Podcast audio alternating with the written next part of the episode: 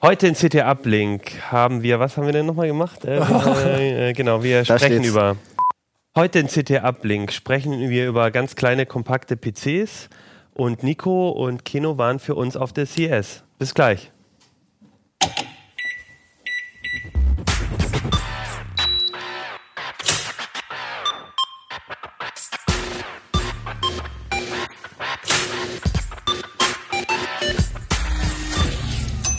CT Uplink. Hey, herzlich willkommen bei CT Uplink. Es ist ein neues Jahr und es ist, nee, es ist gar keine neue CT. Wir haben über die CT3 auch schon letzte Woche geredet, aber worüber wir noch nicht geredet haben, ist über das Titelthema 1 Liter PCs. Und darüber wollen wir heute unter anderem sprechen. Mein Name ist Achim Bartschok und mit mir in der Sendung sind Christian Hösch aus dem Hardware-Ressort. Jan Kino Jansen aus dem Imaging-Ressort. Und Nico Joran aus dem Audio-Video-Ressort. Ja, schön, dass ihr alle da seid. Ähm, wird wieder, glaube ich, eine ganz gute bunte Runde. Ich würde sagen, wir fangen mit äh, den 1-Liter-PCs an, wie es so schön heißt. Was ja Ähm, keiner kapiert hat oder worüber wir viel diskutiert haben, ob die jetzt ein Liter verbrauchen oder ob die ein Liter Volumen haben. Es ist das Volumen gemeint, glaub Ja, ich, natürlich. Aber die Anspielung ist natürlich auch, dass sie ziemlich sparsam sind. Ah ja, Das okay. schwingt so ein Okay. bisschen mit. Also ein Clever. Liter PCs heißt kompakt, heißt sparsam. Ähm, und du hast die getestet? Genau, also CT? Getestet und auch noch ein Überblickartikel, äh, was gibt's da so, worauf sollte man achten und äh, auch noch äh, ein Verweis auf die bisherigen Tests, weil wir das ja regulär, also regelmäßig in CT vorstellen, diese kleinen Rechner. Okay, also was kann ich mit so einem 1 Liter PC machen? Vielleicht auch, was kann ich mit dem nicht machen? Also für wen ist der geeignet? Wofür ist der geeignet? Also inzwischen kann man erstaunlich viel damit machen. Also es gab ja vor ein paar Jahren so diese Net-Tops, da steckten halt sehr lahme, schnarchlahme Prozessoren drin und langsame Festplatten. Das ist zum Glück vorbei. Inzwischen stecken da, sag ich mal, zum Beispiel bei Mac Mini oder Lenovo, äh, Dual-Core-Prozessoren drin, wie sie auch in vielen Notebooks drin sind, äh, die ausreichend leistungsfähig sind, um da für Alltagsaufgaben, Websurfen, Browsen, äh, Textverarbeitung, auch einfache Bildbearbeitung und so weiter, ist alles problemlos und haben sogar Vorteile gegenüber den klassischen Rechnern, weil meist ist sogar eine SSD drin und dadurch fühlen die sich viel flüssiger an, als wenn man jetzt so noch einen Rechner mit Festplatte hat. Und sind auch relativ preiswert. Also wir haben jetzt so Geräte so bis 600 Euro getestet. Und sind die so von der Leistung mit einfachen Notebooks zu vergleichen oder sind die sind wahrscheinlich Ja. noch eine Ecke schneller, oder? Ja, sind mit Notebooks ungefähr vergleichbar, also mit Ultrabooks sage ich jetzt mal in der Richtung. Ein paar sind ein bisschen schneller, wie zum Beispiel der Lenovo, da steckt auch ein richtiger Desktop-Prozessor drin. Äh, es gibt auch noch welche, wo richtig mit Quad-Core und Grafikkarte so zum Gamen, aber das wird dann halt relativ laut einfach. Und wahrscheinlich auch ein bisschen größer dann Ein automatisch. Tick größer, ja.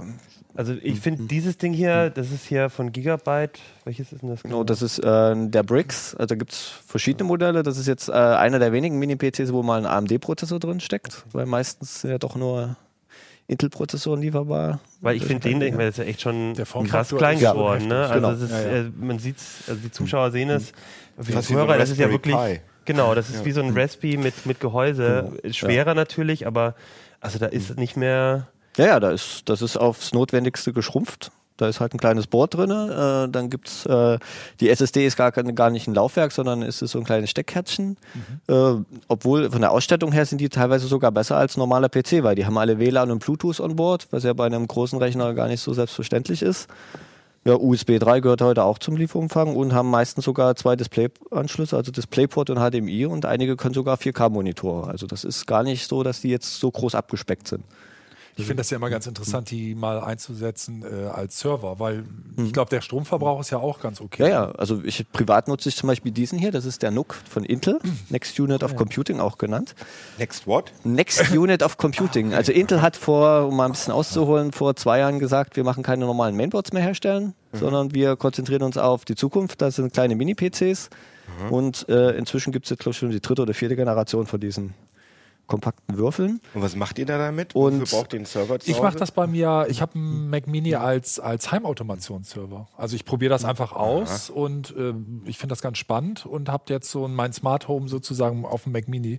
Das geht besser, als ich je gedacht hätte. Also man denkt ja Aber würde, reicht für sowas nicht äh, ein Raspi? Oder Ja, natürlich, das ist jetzt, bei mir ist es jetzt, kommt dazu, dass ich eine Software benutzen wollte, Indigo 6, äh, die es halt für einen Mac nur gibt. Ach so, Und ja, da lohnt es sich dann, dann schon Mac Mini zu Ja, benutzen. klar. Ne? Ja, ich nutze den NUC jetzt als, als für OwnCloud einfach. Das, Ah, ja, äh, gut, okay. Und habe dann jetzt, da kann man eine zweieinhalb Zoll Platte reinbauen, habe dann eine 2 Terabyte Platte reingebaut, also auf die Größe.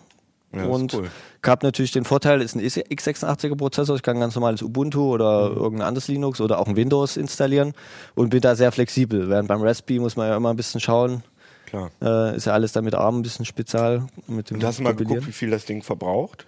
Also Äh, der für die Verbraucher, also die meisten Mini-PCs kommen so im, im Leerlauf mit so 5, 6, 7 Watt aus. Also wirklich wenig. Was war im Vergleich zu einem normalen Also ein normaler? Desktop-PC, also wir kriegen unsere guten Bauvorschläge, kriegen wir so auf 15 bis 20 Watt hin, Okay, also aber doch die einiges. meisten Desktop-PCs sind eher so 25, 30 Okay. Watt. Ja. Also das heißt, das ist wirklich ein Rechner, den man auch dann Ja. eigentlich Dauerhaft immer dauerhaft laden, lassen. äh, ähm, äh, im Betrieb haben kann, also wie für einen Server. Aber trotzdem, äh, dadurch, also du hast Intel-Architektur, du hast ähm, äh, x86-Architektur, du hast äh, einen vollen Rechner, du kannst ja eigentlich, äh, du hast ein Windows wahrscheinlich Ja. bei den meisten auch schon mit drauf. Genau. Oder, oder halt ein, äh, ein macOS, aber du, also im Prinzip kannst du deinen Rechner, eine Tastatur, alles ran Genau, und kannst also loslegen und hast einen ganz normalen Rechner Ja, zu Hause. vor allem der Vorteil ist auch gegenüber, es gibt ja viele Le Entschuldigung, viele Leute, die ein Notebook als Desktop Replacement verwenden. Also zu Hause einfach, weil sie denken, ist klein und wenig Platz weg. Ja, klar. Äh, der Vorteil von diesen Dingern ist, sie nehmen auch wenig Platz weg, aber ich habe den Vorteil, ich kann den Monitor und Tastatur getrennt voneinander positionieren. Ich, das ist ergonomischer. Und das führt inzwischen auch dazu, dass zum Beispiel bei diesem Lenovo, das ist ein Business-Rechner. Das ist jetzt kein irgendwie für zu Hause wie bisher, diese Mac Mini und so, irgendwie als Medienzuspieler, sondern das ist wirklich äh, knallhart für, für Firmen gedacht. Es gibt auch wie Pro-taugliche Rechner, die Fernwartungen unterstützen und diese ganzen Sicherheitsfunktionen äh, und lassen sich eben mit einer Weserhalterung auch hinter den Monitor einfach befestigen. Dann nehmen sie noch weniger Platz auf dem Schreibtisch weg. Deshalb gibt's Preislich ist man da wo dann? der kostet um die 500 Euro. und das ist alles noch. Also es gibt noch ein paar günstigere Modelle. Äh, wie gesagt, das ist wie oft, äh, wie so oft immer nach oben hin gibt es da wenig äh, Grenzen. Genau, aber man muss sich natürlich dann als Unternehmen oder auch als Privatperson vorher schon sehr genau überlegen, was man will, weil man Genau. natürlich bei denen dann nicht so wie beim Heimrechner sagt, okay, dann nehme ich halt eine größere Grafikkarte später, weil äh, viel umbauen wird man, wird man dann nicht können. Ja, also es gibt, also beim Mac Mini zum Beispiel ist es ganz schwer. Den, da, den kann man zwar aufmachen, aber da braucht man ein Spezialwerkzeug und äh, es ist alles, und der RAM ist aufgelötet, also man kann gar nicht, hier zum Beispiel gar nicht einen Arbeitsspeicher auf.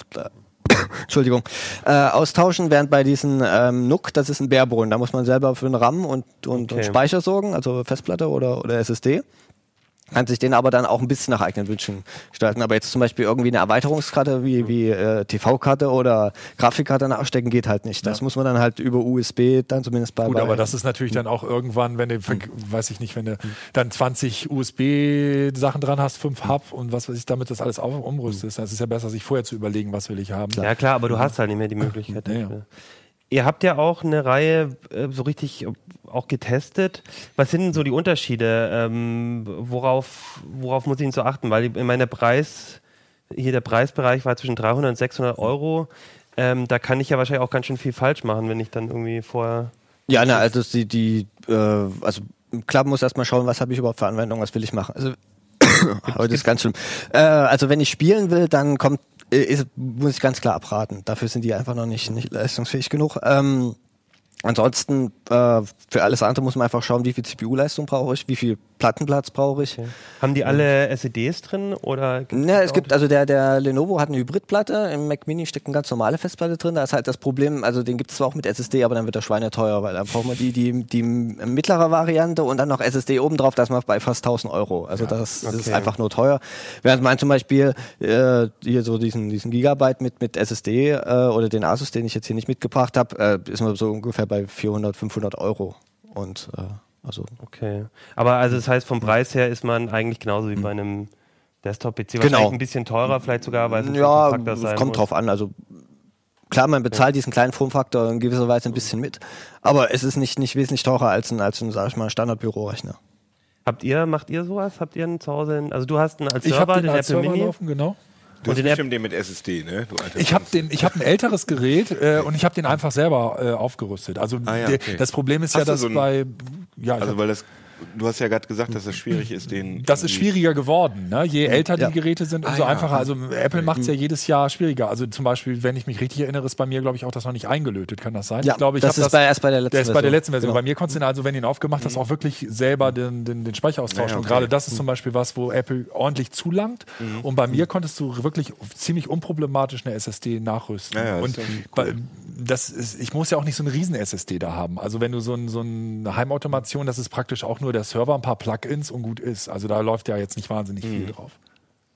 Ich finde, ich würde es bei mir ein bisschen Overkill finden. Also ich glaube, wenn ich eine OnCloud oder so machen würde, dann würde ich es, glaube ich, mit einem Raspi oder so versuchen. Obwohl Ja. mir ein Kollege auch schon erzählt hat, dass das schnarch langsam ist. Ja, eben. Das ist halt der Vorteil. Hier hast du halt richtige Du hast vor allen Dingen Betriebssysteme, Genau, du hast die, viel, die, viel mehr Auswahl. ohne dass du jetzt dich großartig noch reinfuchsen musst, was kann ich jetzt Ja, in klar. Image benutzen, Hm. was mache ich. Du, du startest letztlich dein Betriebssystem, was du vielleicht von deinem normalen Desktop-Rechner kennst, Naja, oder aber- wenigstens irgendwas, was dir relativ schnell zugänglich ist.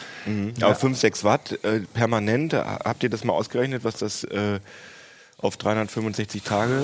Äh, nein, haben wir nicht, aber Ich finde, ich, für mich hört es sich ist das nicht relativ viel. viel, Nein, an. das ist nicht viel. Also du musst ja davon ausgehen, es ist ein laufendes System. Du kannst natürlich die Systeme auch einfach in einen Standby-Zustand schicken, dann verbrauchen sie ein halbes Watt oder so und wa- wachen auf Knopfdruck auf oder per Weg online. Also das Ja, ist, okay, ist das ja geht auch möglich. Also es ist ja nicht so, dass sie durchlaufen müssen. Was verbraucht so ein Router? Ich weiß es gar nicht. Auch drei Watt, denke ich Nee, mal. noch Oder? mehr teilweise. Also Ja, ich weiß also- nicht. Ja, ob so- okay. Und so ein also- Router läuft ja bei den meisten nur selbst, permanent selbst durch, groß, das ein großer Switch mit Dutzenden Dings. Also ich weiß, dass bei mir zum Beispiel, ähm, ich habe so ein, so ein, so ein, so ein 16-fach oder so, der hat sogar so Energiesparmodi und alles. Also das wäre ja einfach gar nicht nötig, wenn die nicht so viel verbrauchen. Ja, okay. Ich, Nee, also die sind, also dafür, dass es ein vollwertiger vor, PC ist, finde ich, finde ich 5 Watt eigentlich äh, ein Traumwert. Wobei ich Ja, natürlich okay. auch realistisch sagen muss, wenn ich jetzt sage über Heimautomationsserver, Heim, äh, sage ich auch immer, das Argument, da sparen wir jetzt wahnsinnig viel Geld, finde ich eh Quatsch. Ja, also das ja. ist eher so die, die, die äh, Modelleisenbahn des, des, des erwachsenen Mannes oder so. Ja, und äh, was, was du gesagt hast ähm, mit dem Raspi, das ist, ich glaube, das ist ja auch wirklich so die Sache. Es, äh, der Mirko hat, glaube ich, in der CT auch mal vor ein paar Ausgaben so mal sehr gut erklärt, wie man OwnCloud auf dem Raspi so zum Laufen bringt, dass es auch schnell genug ist. Aber dann musst du halt vorher erstmal drei Seiten CT lesen, eine Anleitung, das sehr, er muss halt viele Schritte gehen. Und hier hast du das System einfach relativ schon gut zusammengebaut und, und, und hast dann halt einfach viel, viel weniger Stress damit. Und dann ist halt die Frage, hast du mehr Basteltrieb oder hast du mehr Kohle oder wie auch immer. Dann wird es immer Leute Genau. geben, die sagen, dann kaufe ich mir ein NAS, das macht das vielleicht Genau. auch. Ja. Das wäre das wär für mich auch noch eine Frage, was, also so von, von der Anwendung, wenn man das jetzt mit einem NAS vergleicht, äh, also ich, ich denke für sowas wie du machst, da kommst du mit dem NAS wahrscheinlich nicht so weit, weil du dann Spezialsoftware brauchst. Doch, witzigerweise gibt es das auch inzwischen. Also Okay. es gibt, ich habe jetzt gerade mir am Montag ein NAS gekauft und da ist tatsächlich das so drauf, das Okay. ist so potent, da, da ist das sogar schon vorgesehen, dass du da Open Remote und so, das ist auch so eine Heimautomation, das will ich als nächstes dann ausprobieren. aber flexibler ist sowas wahrscheinlich. Flexibler ist das auf Weil jeden du dann Fall. auch äh, Ja, das als. Videoserver benutzen Genau, kannst. meine, das ist halt das Schöne, man kann es für alles nutzen. Ja. Genau. Es kann halt alles, es, du kannst jedes Linux oder Windows drauf spielen und dann kannst du, hast du ja eine beliebige Softwareauswahl. Und, Und was, was mir wichtig ist, weil du hattest ja zum Beispiel diese TV-Geschichten angesprochen. Ähm, es gibt auch zum Beispiel für NAS jetzt irgendwelche TV-Karten, die du dann extern anstecken kannst. Sowas haben wir auch getestet, ist alles super. Aber dann hast du wieder von dem Hersteller wird das unterstützt. Dann kriegst du den Treiber nicht. Bei dem anderen hast du hier Standardbetriebssysteme und da sind dann auch die Treiber sofort für da. Ne? Also wenn du da irgendwas ranstecken willst, das finde ich halt auch spannend an der Stelle. Okay. Gab es irgendwelche Geräte, die dir irgendwie besonders gut gefallen haben oder wo man, wo einfach, wo du sagst, da, da hat also die Business-Geräte sind halt von der Verarbeitung her ein deutlicher Unterschied, weil das ist hier richtiges Okay. Blech, sage ich mal, die sind ein bisschen robuster, äh, während bei Consumer ja häufig Plastik verwendet wird.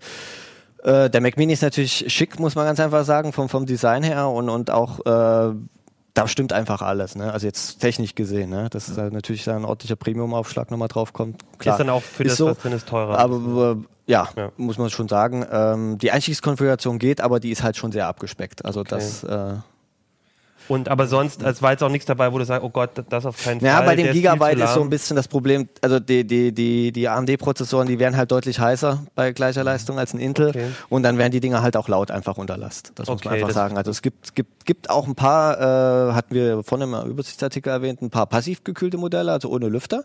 Das ist natürlich auch schick, dass man dann eben auf dem Büro äh, einen Rechner hat, der definitiv keinen Ton von sich gibt. Ja. Das ist dann halt schon wirklich nett. Äh, ja, aber ansonsten, also jetzt ein Totalausfall in dem Sinne gab es jetzt nicht. Also da ist in, inzwischen ist die Entwicklung so weit fortgeschritten. Die gibt es ja auch nicht erst seit gestern, sondern schon seit zwei, drei Jahren ist so ein bisschen der Boom eingesetzt. Und, äh, Aber das, was du sagst mit der Lautstärke, ist ja durchaus ein Argument, wenn du im Wohnzimmer oder so. Genau, das ist Genau. auch die Sache. Ne? Mein NAS zum Beispiel kann ich nicht mehr ins Wohnzimmer stellen. Also das frühere hatte ich, aber das ist, wenn das jetzt richtig aufdreht, so laut, das ist mir echt äh, viel zu laut. Da wird ja jetzt auch die neue Intel-Architektur ganz interessant, ne? Die, äh, die ja Lüfter, also ich auf der CS haben wir ganz viele äh, lüfterlose Notebooks gesehen und die sind für sowas ja wahrscheinlich ja, auch. also die, die also Broadwell. Nux sind jetzt auch vorgestellt worden, also mit der Nachfolgegeneration, die müssten Ah, jetzt ja. auch bald in den Handel kommen.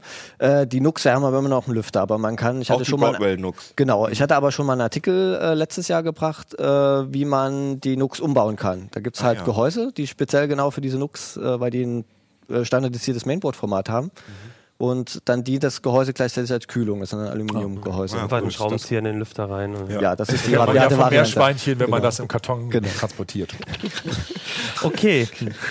Das, du hast ja schon die CS erwähnt. Ich würde sagen, dann gehen wir von der Technik, die man jetzt schon zu kaufen bekommt, zu der Technik, die man äh, vielleicht erst in den nächsten Wochen, Monaten, Jahren oder vielleicht auch nie bekommt manchmal.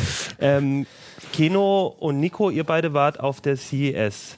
Jo, schon Was- das wievielte Mal warst du jetzt da? Für mich war es das 15. Mal. Oh krass, ich bin das siebte Mal da gewesen und es ist jedes Jahr wieder äh, ein Erlebnis und diese Stadt ist einfach super crazy, Das oder? ist absolut überdreht, ja. Ähm, Völlig. was ist denn die CES? Welche Stadt so, genau. ist es denn überhaupt? also ich denke, die meisten unserer Zuschauer wissen es, Also aber gutes, guter Vergleich finde ich ist immer CES IFA. Also es, das passt, wenn man es, wenn man es, man muss ein bisschen ein paar Unterschiede muss man rausarbeiten. Also es beides ist sehr stark Unterhaltungselektronik. Also IFA ist die äh, Funkausstellung in Berlin. genau. Genau, so. Ja. Äh, was hier der, die großen Unterschiede sind, ist zum einen hast du, dass das hier keine, keine, das ist keine Publikumsmesse, also du hast Fachbesucher, nur Händler, Industrie, eben auch Journalisten.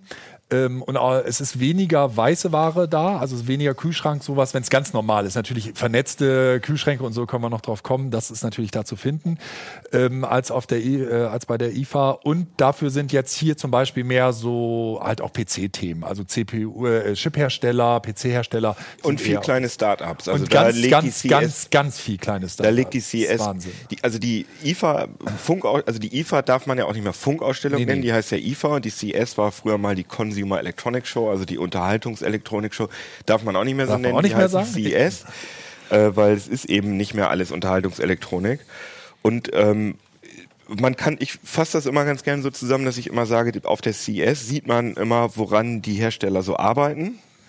Und auf der IFA sieht man dann die fertigen Produkte. Genau. Also weil die IFA ist ja im Spätsommer.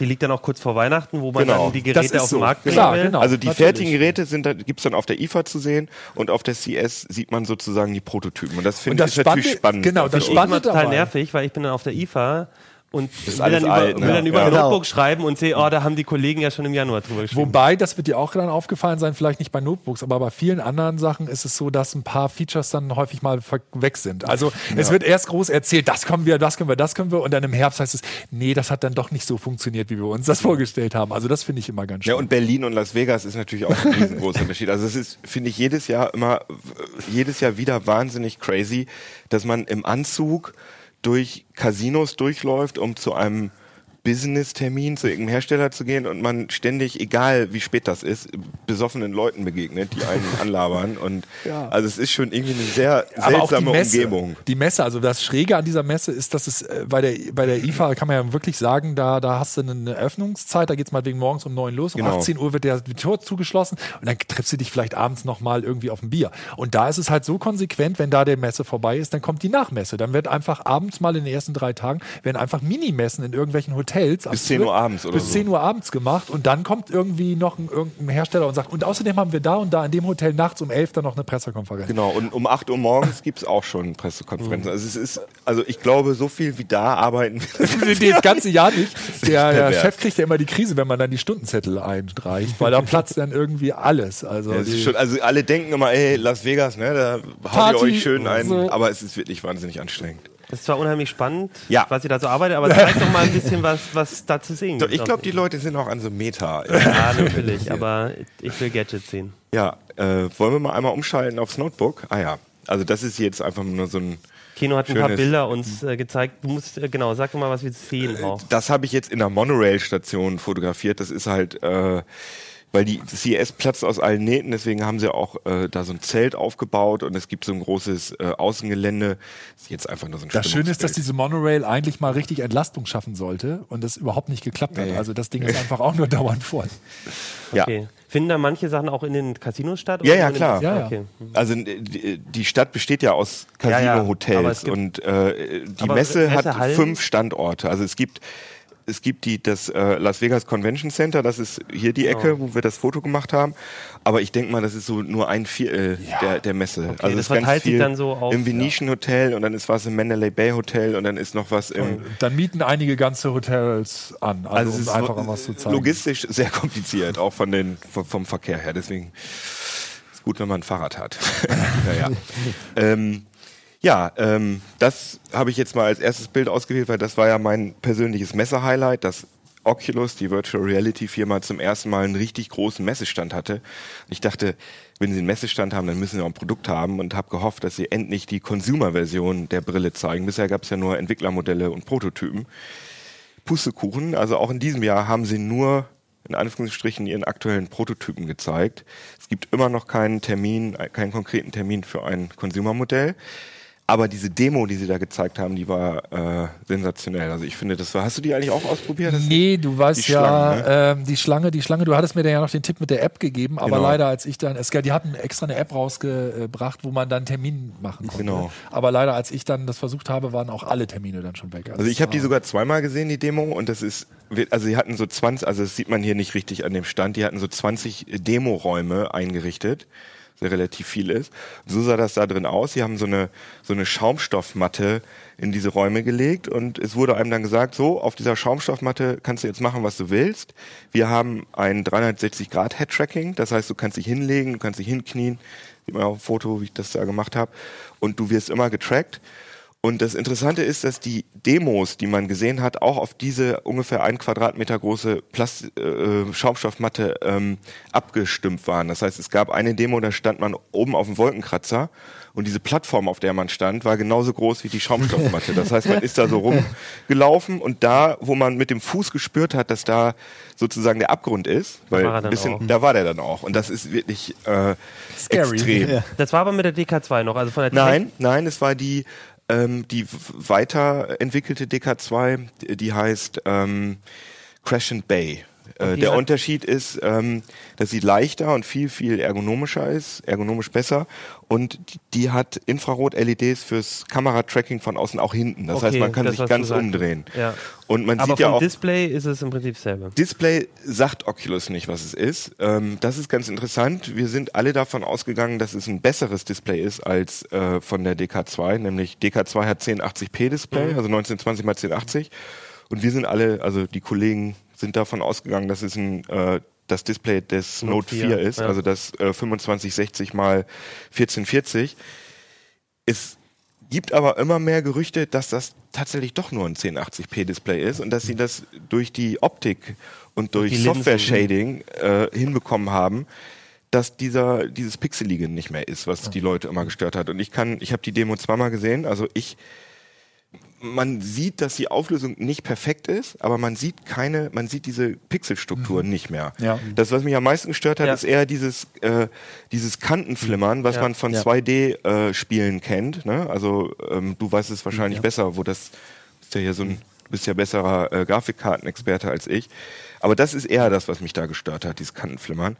Und was neu ist, dass da ein äh, Kopfhörer eingebaut ist und die haben Software äh, 3D-Audio. Das heißt, wenn ich meinen Kopf bewege, dann bewegt sich das Audiosignal mit und das ist für, dies, für, das, für den Mittendrin-Effekt nochmal eine ganze Nummer Ja. besser. Und es gibt da eine, zum Beispiel gibt es einen Tyrannosaurus Rex, der dann ganz dicht mit seinem Kopf an dich rankommt und einen so anfaucht und da kommen dann auch so Brocken aus dem Mund raus, dass man denkt und freut sich, dass man das nicht riechen kann.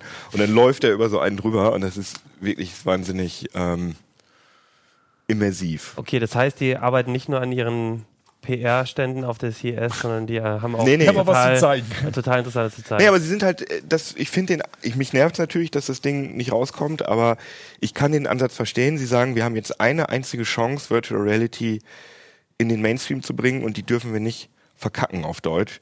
Äh, das heißt, wir machen das, wir bringen es erst auf den Markt, wenn es unserer Meinung nach gut genug ist. Und die sind halt sehr anspruchsvoll. Sie sagen, wenn das jetzt wieder nur so ein halbgarer Schrott ist, dann verpufft diese Virtual Reality Blase und dann ist alles, die ganze Arbeit umsonst. Ja, aber auf der anderen, ja, na gut, das müssen die wissen. Ich meine, ich denke auf der anderen Seite, wenn du mit dem Produkt nicht rauskommst, dann verpufft die irgendwann auch.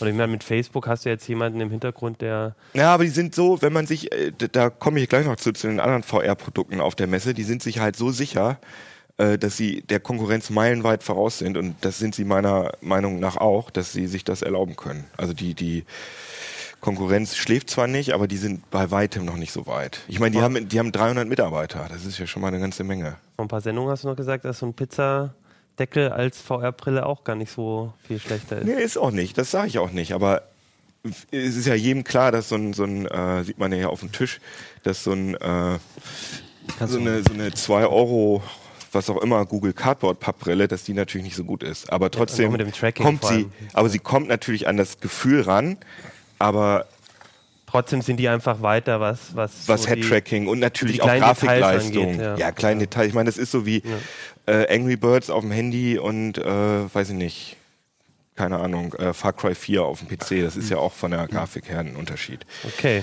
Ja, jedenfalls gab es auch noch andere ähm, Virtual Reality Brillen. Ganz äh, charmant fand ich das hier. Das heißt Fove, dieses weiße Gerät, äh, was die beiden an der Hand haben. Das ist so ein japanisch-australisches Start-up und äh, die Brille zwar von der visuellen Leistung noch bei weitem nicht so gut wie die Oculus Rift, aber die hat äh, Pupillentracking. Also da ist eine Infrarotkamera mhm. in der Brille und die sieht, wo man hinguckt. Und dadurch könnte man theoretisch das menschliche Sehen noch besser machen, indem man äh, die Stellen, auf die man wirklich gerade guckt, scharf macht und die anderen unscharf da arbeiten die dran, da hatten sie auch so eine Demo, die lief aber nicht, als ich sie mir angeguckt habe. Und deswegen lief da nur so eine Demo, mit der man mit den Augen irgendwelche Raumschiffe abgeschossen hat, was natürlich jetzt nicht sonderlich sinnvoll ist. Aber sie haben auch ne, irgendwie eine, eine, Demo, bei der ein Blinder ähm, Klavier spielen kann mit den, mit den, mit den Augenbewegungen. Okay. Ergibt das jetzt Sinn? Nee, nicht ein Blinder, jemand, äh, der, ja, jemand, der ja, genau, den Arm irgendwie genau. eingeschränkt also ist. Also jemand, der blinder, was rede ich? Ja, ja, klar, das ist unlogisch. Aber das äh, ist spannend, was du sagst, weil ich finde gerade bei 3D-Filmen zum Beispiel ist genau dieser mhm. Effekt, wo guckt das Auge hin und ne, weil, weil du so Tiefenschärfe genau. und alles hast, dann finde ich, ist das immer noch mal so ein Problem, wo dir wird das aufgezwungen und das genau. ist vor allen Dingen in, bei Kamerafahrten mhm. und es ist vor ja. allen Dingen ist also wenn wenn es irgendwie Überflüge sind irgendwas, kann das total nervig sein. Und ich glaube, der Effekt von von, von so Virtual Reality, wenn du das hinkriegst, mhm. dass er auch weiß, wo du hinguckst, das würde, glaube ich, den Effekt noch viel. Äh, ja, bloß die Fachwelt ist da sehr, auch bei, bei denen, die haben es halt wirklich hinbekommen, das Pupillentracking hinzukriegen, aber äh, offenbar ist das nicht so wirklich schwierig, weil das einfach ähm, ganz normale Infrarotkameras sind, die das Auge aufnehmen. Mhm. Und um das menschliche Sehen wirklich nachzubilden, müsste man auch, ja, müsste man die Linsen auch mechanisch äh, verändern und so Sachen. Und das kannst du nicht mit dem Film. Ich bin da aber trotzdem ganz zuversichtlich, dass man das mit Software zumindest andeuten kann, ja. diesen Effekt. Und ich habe, die lief mal 30 Sekunden oder so lief diese Demo und das hat da echt schon funktioniert. dass da, wo ich hingeguckt habe, da ist es dann mhm. scharf geworden. Es hatte eine Latenz, aber fand ich auf jeden Fall ganz interessant. Und dann gab es auch ganz viele ähm, Smartphone Virtual Reality Geschichten. Das ist die Zeiss VR One.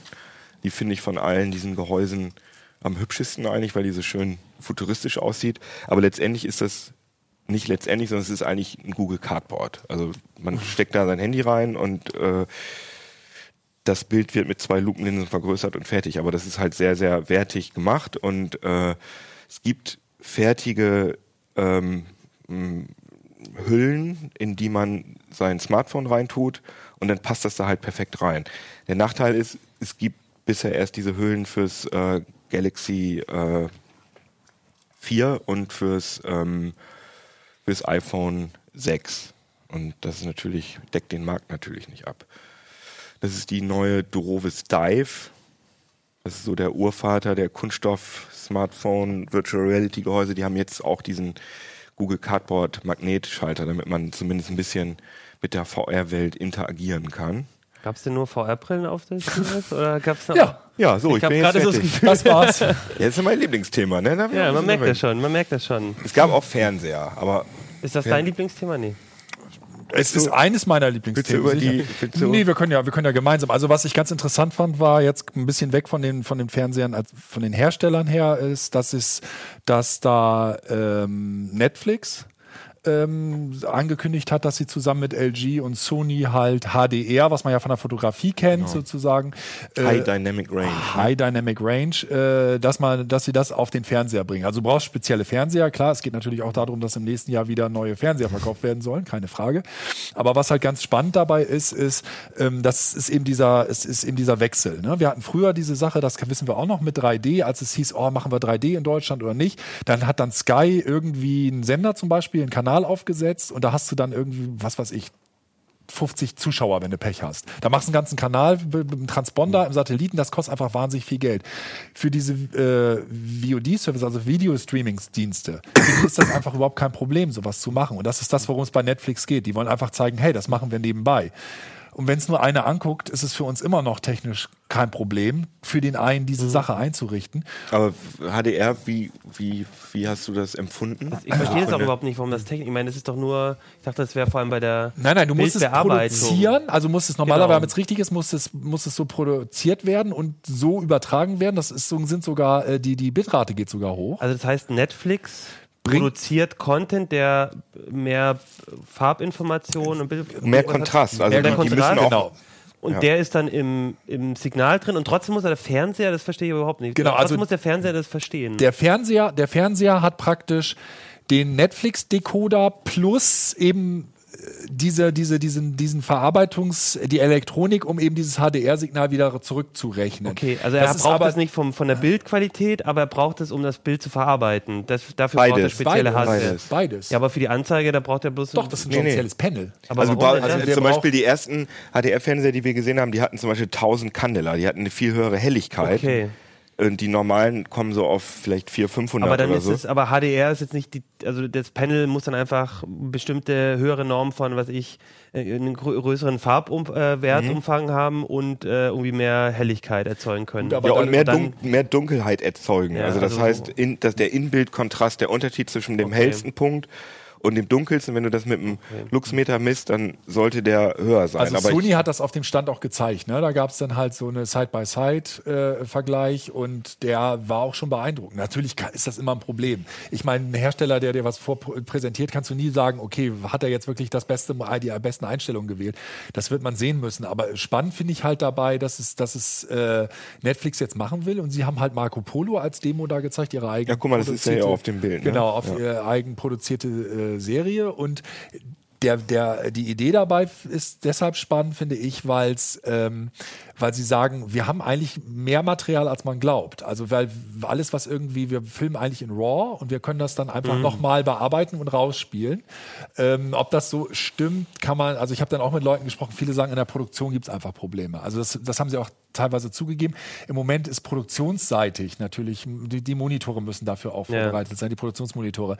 Aber umgekehrt, natürlich hat Sony, die auch eine große Produktionsecke haben, also die haben ja ein professionelles Broadcasting, eine professionelle Broadcasting-Abteilung. Natürlich haben die da auch Interesse dran. die Hersteller müssen sich natürlich was Neues überlegen, weil 4K ist zwar, das haben wir zwar alle noch nicht zu Hause, aber das ist letztendlich, aus Marketing-Sicht ist das durch. Durch, Also auch wenn es genau. natürlich viele 4K-Geräte gab, aber das hat die Leute nicht mehr richtig Das gekickt. heißt, es kommt HDR, dann kommt Und- Also meint ihr auch, das ist jetzt der nächste Farbraum? Ja, ja. Meint ihr, nächstes Jahr geht es nicht mehr um Curve-TVs und um 4K so stark, sondern dann ist das, was das, was dann in den, im Fernsehen über die IFA oder so zu sehen sein wird, ist dieses ja, Thema. das kann sehr gut Das sein. wird, ja. äh, wobei man natürlich sagen muss, äh, bei Curve kann man vielleicht noch zwei Sätze zu sagen. Die erste Geschichte ist, äh, prognostiziert sind 250 Prozent Wachstum für dieses Jahr immer noch. Ne? Also umgekehrt, und das finde ich auch ganz spannend, wenn du halt dir anguckst, wie viel Prozent Curved ausmacht am Gesamtmarkt, ist das ein Witz. Natürlich ist da noch ein Riesenwachstum nach oben, weil das aber einfach eine Nische ist.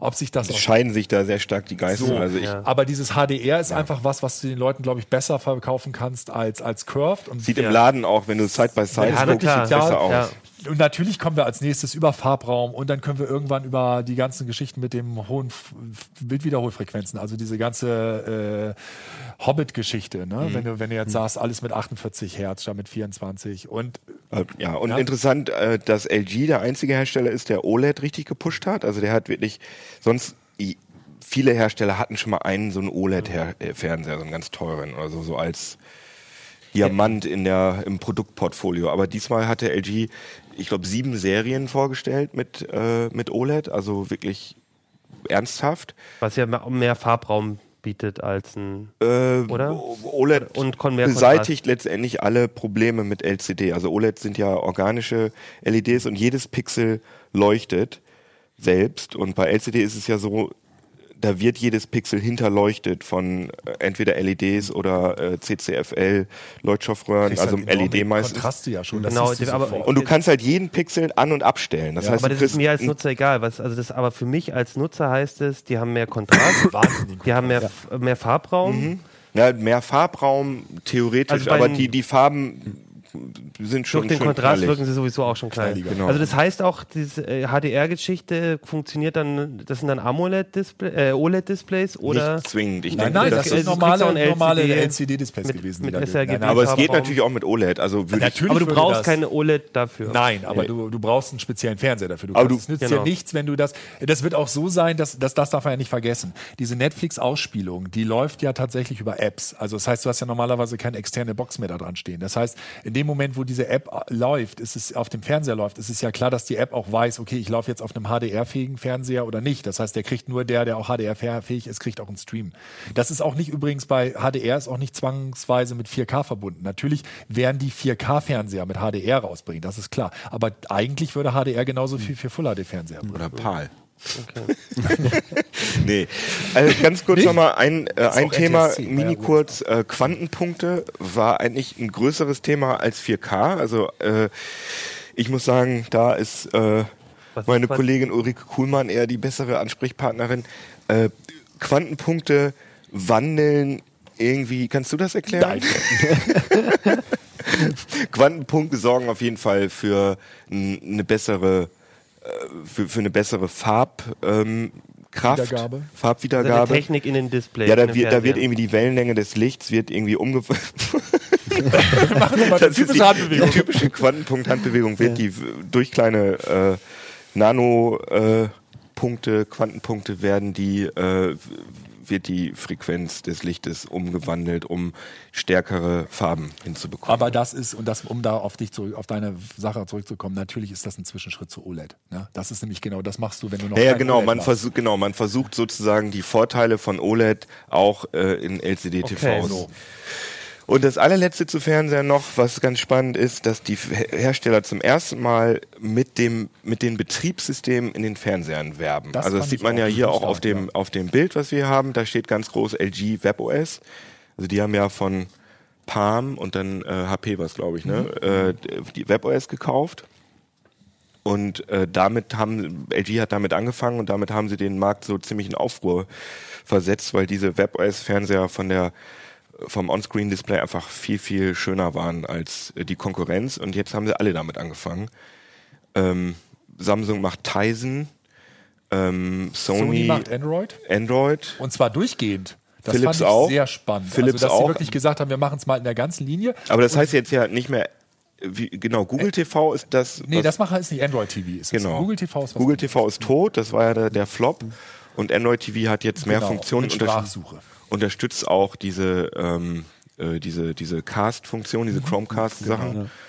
Ist auch sehr vielversprechend, aber im Moment fand ich persönlich, dass diese WebOS-Fernseher halt vom, von der Bedienung und vom On-Screen-Display einfach am schönsten gewesen sind. Ja, Stefan war ja auch in der Sendung ähm, mit den Fernsehern vor ein paar Wochen, auch schon ein bisschen her. Mhm. Ja. Und der war auch ganz angetan Ja, von dieser. WebOS-Oberfläche. Ja, ja, das ist schon gut.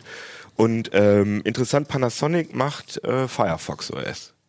So als, Okay. als Außenseiter. Das was dann auch wie, irgendwie jetzt bei ist. Smartphones, dass man sich das Smartphone eigentlich primär nach dem Betriebssystem aussucht, was drauf genau. läuft und Das nicht nach äh, Also das haben wir aber auch schon prognostiziert. Ich meine, die Fernseher können alle ungefähr das Ja. gleiche. Die Bildqualität ist nicht mehr großartig unterschiedlich. Also klar, versuchen sie mit Quantenpunkten und, und, und so ein Zeug, aber letztendlich ist die Bildqualität gut.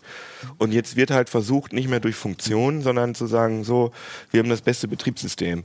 damit Fernseher Ganz interessant auch sogar Netflix, die ja normalerweise jetzt nicht dafür unbedingt äh, bekannt sind, dass sie jetzt sich da drum richtig groß scheren. Äh, die haben damit auch angefangen. Also es gibt jetzt bald äh, dann so ein, so, ein- so ein Certified, Siegel, Certified, und das bedeutet halt nicht nur, dass da Netflix drauf zu empfangen ist, das machen die ja, können ja eh alle, alle, sondern da ist dann sowas wie, wie schnell startet der, wie schnell komme ich wieder zurück. Wenn ich starte, kommt dann zum Beispiel immer das, was ich erwarte. Äh, nicht, dass ich mich in irgendeinem Menü verhedder und wenn ich einen Film wieder das, äh, starte, dass er wieder an der Stelle weitermacht und und und. Also die wollen halt so einen ganzen Katalog aufstellen von Sachen, wo dann eben halt äh, klar ist, okay, wenn ich das und das drücke, dann passiert das und das. Weil das ist genau der Ansatz. Sie sagen halt, im Moment ist es so, diese ganzen Betriebssysteme und diese ganzen Funktionen sorgen halt dafür, dass der unbedarfte Besucher gar nicht mehr mit deinem Fernseher klarkommt. Die Frage ist, ob man das überhaupt alle, diese ganzen Funktionen, für die man ein Betriebssystem braucht im Fernseher, ob man die überhaupt haben will oder ob man einfach nur plus minus Programm, äh, Lautstärke. Lautstärke. Und wenn man mal was extern sehen will, Netflix, dass man das dann mit Chromecast oder äh, anderen Übertragungsmöglichkeiten einfach auf den Fernseher draufschießt und sein, sein Tablet oder sein Smartphone benutzt. Ja klar, also ich glaube, ich habe ich hab auch hier zu Hause ähm, einen Chromecast und ein Amazon Fire TV mal und viel probiere damit auch viel rum und es ist völlig klar, das Wesentliche ist, wie komme ich ganz schnell von A nach B und es sieht Ja. auch noch schick aus dabei und es geht gar nicht so sehr um die Funktionsvielfalt von Android, sondern es geht oder so. Deswegen Android finde ich auch fast ein bisschen gruselig, weil es geht eher darum, ein möglichst schickes, schnell laufendes, flüssiges Design zu haben, Ja. mit dem man sich wohlfühlt und so das Gefühl hat, dass der Fernseher irgendwie modern ist und man äh, und die Ja, Integration und die Also, genau. weil es muss so, so, so, Ja. so also es muss, es muss, äh, äh, ähm, es muss sich bedienen lassen, ohne dass du jetzt jedes Mal das Gefühl hast, ah, es ist jetzt irgendwie. Also da interessiert uns natürlich auch die Meinung von unseren Zuschauern Ja. und Zuhörern, was die eigentlich, also das interessiert mich für zukünftige Tests von Fernsehern, wie wie die Leute ihre Fernseher eigentlich benutzen. Und das Problem ist ja, man, wenn man jetzt Netflix benutzen will, was durchaus, was durchaus praktisch ist, aber man hat Netflix auf dem Tablet, auf dem Smartphone, auf dem Fernseher, im Blu-ray-Player, in der Spielkonsole, im PC und man hat tausend Möglichkeiten, diesen Netflix-Film anzugucken. Und äh, braucht man das jetzt zwingend im Fernseher, ist die Frage halt. Ich glaube, es, es ist einfach so, wenn man am Fernseher sitzt, dann will man zu seinem, also ich inzwischen will ich zu zum Fernsehsender, irgendwie zu ARD, zu Netflix, zu CT Uplink auf YouTube genauso schnell kommen wie zu allem anderen und äh, das in der Oberfläche, die aussieht wie Windows XP oder so. Schön fand ich das zu diesem. Und dann ist es, und ich glaube, das ist das, was die meisten wollen. Einfach alles, was sie gucken wollen, dort auch unkompliziert gucken können. Schön fand ich aber, dass dieses Zertifizierungsprogramm von Netflix unter anderem den Punkt Netflix-Taste auf der Fernbedienung hat. Ah, ja, Alles klar. Muss aber nicht, haben sie dann gesagt. Ich hab's ah ja, okay. Ja, Fernseher, 3D das. Ding sieht jetzt auch aus wie ein Fernseher, aber äh, da würde ich gerne nochmal, das ist irgendwie ganz, ganz cool. Äh, das sind äh, Zuckerdrucker. Also man sieht hier oben äh, komische Gebilde, aber das kann man tatsächlich essen und das hat dieser 3D Systems Chef Jet ausgedruckt. ähm, was ich mir durchaus vorstellen kann in, in, in einer ja, in der gehobenen Küche, in guten Restaurants oder so, auch wenn man da eine Firmenfeier macht, dass man da irgendwie das äh, Firmenlogo der Firma, die da gerade ihr sogar auf einen essen. Kindergeburtstag vorstellen. Ja, aber ehrlich dafür gesagt. sind die Dinger wahrscheinlich ja, noch ein im, bisschen zu im, teuer. im, im, vielleicht Frag im mich bitte nicht, Vorraum wie vom viel. Kino. Ja, ist, aber ich meine, sieht man ja hier, wie cool das aussieht. Und hier hat der extra angestellte Food Designer von, ähm, von 3D Systems, den Natürlich. habe ich da nämlich kennengelernt, der hat da äh, diesen, dieses. Äh, Aschenputtel. nee, das ist so ein Insekt. Ach so, es sah so wie so eine Aschenputtel-Kutsche aus. Hier äh, Hochzeitstorten zum Beispiel. Und hier Das ist sind. schon irre. Ach, Ja, das ist schon- krass, ne? Und das hier ist unten links irre. sieht man diese, diese geometrischen Gebilde. Das habe ich auch mal probiert. Das hat auch richtig lecker geschmeckt. äh, Zucker. Ja, es ist aber irgendwie sind da noch so Ja, ist Geschmackssirups drin, drin, irgendwie, keine Ahnung. Echt ganz lecker. Und es gibt es auch, ich weiß nicht, ob ich da ein Foto von habe, nee, äh, einen Schokodrucker. Also, Auch dass gut, man Schokolade ausdruckt. Und was auch ähm, Den konnten wir auch essen. neuer heißer Scheiß ist, sind äh, Papier-3D-Drucker. mhm. Weil klingt erstmal absurd, aber als ähm, Druckmaterial gibt es ja bisher erst ähm, Kunststoff und das ist einfarbig oder maximal zweifarbig. Wenn man Farbe will, dann äh, benutzt man Gipsdrucker und diese, dieses Rohmaterial, dieses Gipspulver ist wahnsinnig teuer. Und jetzt äh, haben sich da Firmen ausgedacht, dass man einfach äh, Kopierpapierpakete da reinschmeißt, also einfach so ein So ein Okay. 500er Pack oder so auch ein 1000er Pack. Und dann werden die verklebt, beschnitten und äh, mit Farbe, Wobei das Wort. Drucker dann ja schon sehr gedehnt ist, ne? Ja, dann ist es ja wieder ein Schneider, Drucker, ja. weil dann äh, Genau. der Drucker die Farbe drauf druckt. Farbe auf Papier. Und, Ja, cool. äh, Das ist und natürlich, ja. das ist halt fotorealistisch. Also dieses, man, man sieht hier auch an den, an den, ähm, Was ja. der Akne hatte. Naja, aber dass, dass, dass das. Papier ist, ne? Man Ja. sieht hier, dass das, dass das eigentlich auf einem Papierstapel basiert, sozusagen. Hier diese Banane ist auch aus Papier und die sieht schon sehr realistisch aus, finde ich. Also Aber sieht ein das- bisschen aus wie Holz, ne? Aber das Schild ist dann draufgeklebt worden, oder? Das hat er nicht mitgebracht. Oh, das ist eine gute Frage. Da habe ich Weil jetzt das nicht, sieht echt, nee, das kann ich mir nicht da vorstellen. habe ich Nee, jetzt das nicht nachgefragt. das haben die draufgeklebt. Das glaube ich auch. Kann ich mir nicht vorstellen. bin auch jetzt nicht der große 3D-Drucker-Experte. Ich hoffe, ich habe das richtig erklärt. Ich bin da nur äh, für die Kollegen, äh, die dafür zuständig sind, durch die Hallen gelaufen, habe hier interessanten Sachen fotografiert. Auch interessant, dieses Kleid hier ist komplett 3D gedruckt und die Schuhe auch. Ich, weiß, davon habe ich, glaube ich, kein Aber das ist nicht zum Essen. Nee. Und man sieht hier, diese Struktur ähm, ist tatsächlich aus diesem Ah. Kunststoffmaterial gedruckt. Das ist schon irre. Und das ist schon ziemlich cool gewesen, fand ich auch. Und jetzt kommt ja, dein Thema. jetzt kommen wir zu meinem Thema. Die Ja, nee, Wasserkocher. sorry, Zeit ist vorbei. Nee, was ich wirklich spannend finde, ist ähm, Internet der Dinge. Also wir haben vorab, überlegt man sich ja, okay, was könnte Trend werden und so. Ne? Also diese vernetzten Geschi Ge- Ge- Objekte. Ähm, wir haben uns da ja schon vorgestellt, oder ich habe mir ja schon vorgestellt, dass das Internet der Dinge und, und Smart Home und diese Heimautomation, dass das ein Thema wird. Aber ich hätte nie im Leben geglaubt, was das für ein Thema da ist. Also es war echt der Wahnsinn. Ich weiß nicht, was du alles gesehen hast, Ja, aber unglaublich viel. es ist so unfassbar viel gewesen. Also Skateboards mit Sensoren. Oder hier äh, Fahrrad, smarte Fahrradpedale mit Bluetooth und Schnuller, also Babyschnuller, dass der, der ständig irgendwie äh, ähm, übermittelt, welche Temperatur dein Baby hat. Äh, das ist übrigens ein Wasserkocher. Hier steht auf dem Schild der, er Der erste erste WLAN Wasserkocher. Wasserkocher, genau. ähm, und das ist The also. waiting is over. Endlich kommt er. Jetzt kommt er. Ja, und das ist halt so diese, also diese äh, ja, Bewässerungssachen. für- Blu ein Blumentopf. Also das ist von, Blumentopf von für- Parrot ein Blumentopf Genau. mit äh, Logik. Bei dem linken kannst du sehen, hier äh, kannst, du, wa- kannst du eine Wasserflasche reinstellen und dann wird, der irgendwie, wird das gewässert, die Pflanze. Und für die, über, äh, zu, zu diesen Pflanzen gibt es eine Datenbank. Da kannst du dann sagen, okay, ich habe die und die und Und die kann wahrscheinlich twittern, ob Oh, sie gerade ja, Durst hat. Natürlich alles. Und der, das geht halt an der Stelle, an der Stelle weiter. Ähm, das fängt halt da jetzt mit an und man sieht, viele kennen ja auch zum Beispiel diese Philips Hue-Lampen, ne? also diese, diese vernetzten Lampen. Und was halt jetzt ganz spannend ist, ist jetzt geht's halt von da aus, von diesen einzelnen Sachen zur Heimautomation. Das heißt, Philips bringt jetzt im Laufe des Jahres ähm, dann beispielsweise äh, Sensoren dazu raus. Dann kannst du dann Türsensor oder äh, Bewegungssensor beispielsweise und dann kannst du das verknüpfen. Also die, wenn du schon jetzt so eine U hast, dann machst du meinetwegen Bewegungssensor und jetzt ist es dann so, wenn du in den Raum kommst, geht automatisch die Lampe an. Sagen alle, "Hö, ist ja nichts Besonderes, gibt's ja schon lange. Klar, natürlich, aber der, der Witz ist eben dieser Übergang, weil die Leute sich jahrelang gedacht haben, Heimautomation, hm, kann ich mir irgendwie nicht vorstellen, ist irgendwie alles total öde. Ähm, aber durch diese, durch diese vernetzten Gegenstände wird das viel mehr aufgenommen und äh, NetAtmo zum Beispiel, die haben eine, äh, eine Kamera gezeigt, so eine IP-Kamera, die du dir in den, in den in Wohnbereich, also in deinen Eingangsbereich von deiner Wohnung oder deinem Haus stellst. IP-Kamera, auch nichts Besonderes, kennt jeder. Ne? Aber das Interessante dabei ist, das Ding hat halt eine automatische Erkennung für Ge äh, Gesichtserkennung. Das heißt, wenn jemand reinkommt, ist es tatsächlich so, dass der erkennt die Leute und zeigt dir dann auf deiner App an, egal wo du bist, okay, der und der ist reingekommen und gibt sofort Alarm, den kenne ich nicht, macht ein Foto von dem und, und spielt dir das zu.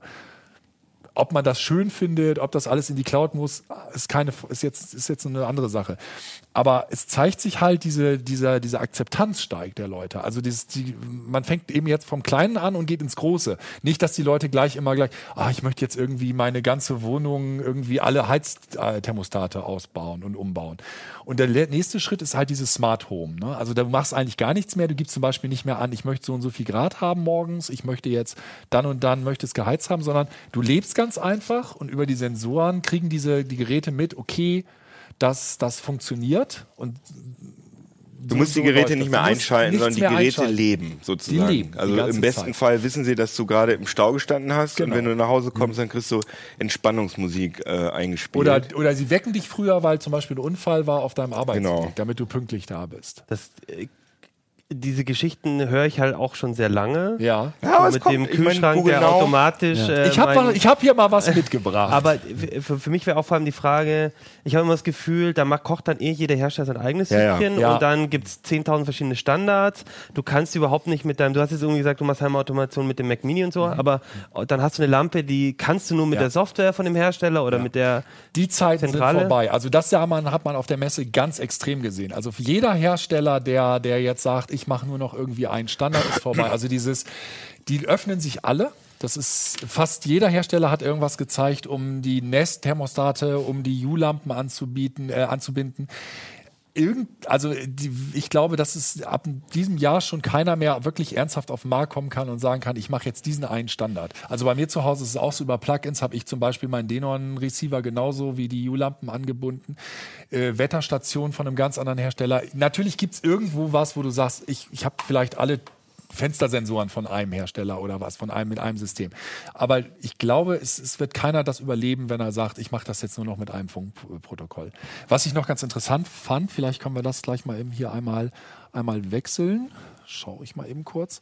Was ich noch interessant fand, war, äh, es gab auch so einen kleinen äh, Ausblick. Könntest du das, das Video mal rauflegen? Dann würde ich das jetzt einfach mal anstarten hier. Und vielleicht zwar, ohne Ton. ja, das macht jetzt so. Okay. Und da sah, sieht man eben halt, das war auf dem, auf dem äh, Stand von Samsung, da wurde eine, eine die Gear S gezeigt mit einer speziellen App. Und hinten im Hintergrund sieht man ein autonomes Fahrzeug. Also ist die, eine Uhr von Samsung, eine Samsung eine Smartwatch. Smartwatch, genau, die hat eine App. Und dann ist es halt so, dass ich jetzt einfach, wenn ich zu Hause bin, äh, ich kann erstmal die Vers Sachen so wie Verbrauch und, und ähm, anzeigen lassen oder ich kann jetzt meinetwegen die Heizung einschalten. Aber das eigentlich Witzige dabei ist, dass es ein autonomes Fahrzeug ist. Das heißt, ich kann dann entweder über Sprachsteuerung, geht das da auch schon, aber das ging natürlich in diesen Messehallen jetzt nicht wirklich äh, äh, Kid, ich brauch dich. Genau, jetzt kommt das. Oder man kann eben halt, das macht er, macht er jetzt gleich äh, da drauf tippen und dann fährt halt tatsächlich der Wagen alleine ähm, vor und ähm, aus der Garage und holt einen dann ab. Knallt gegen die Wand. Bisschen gruselig.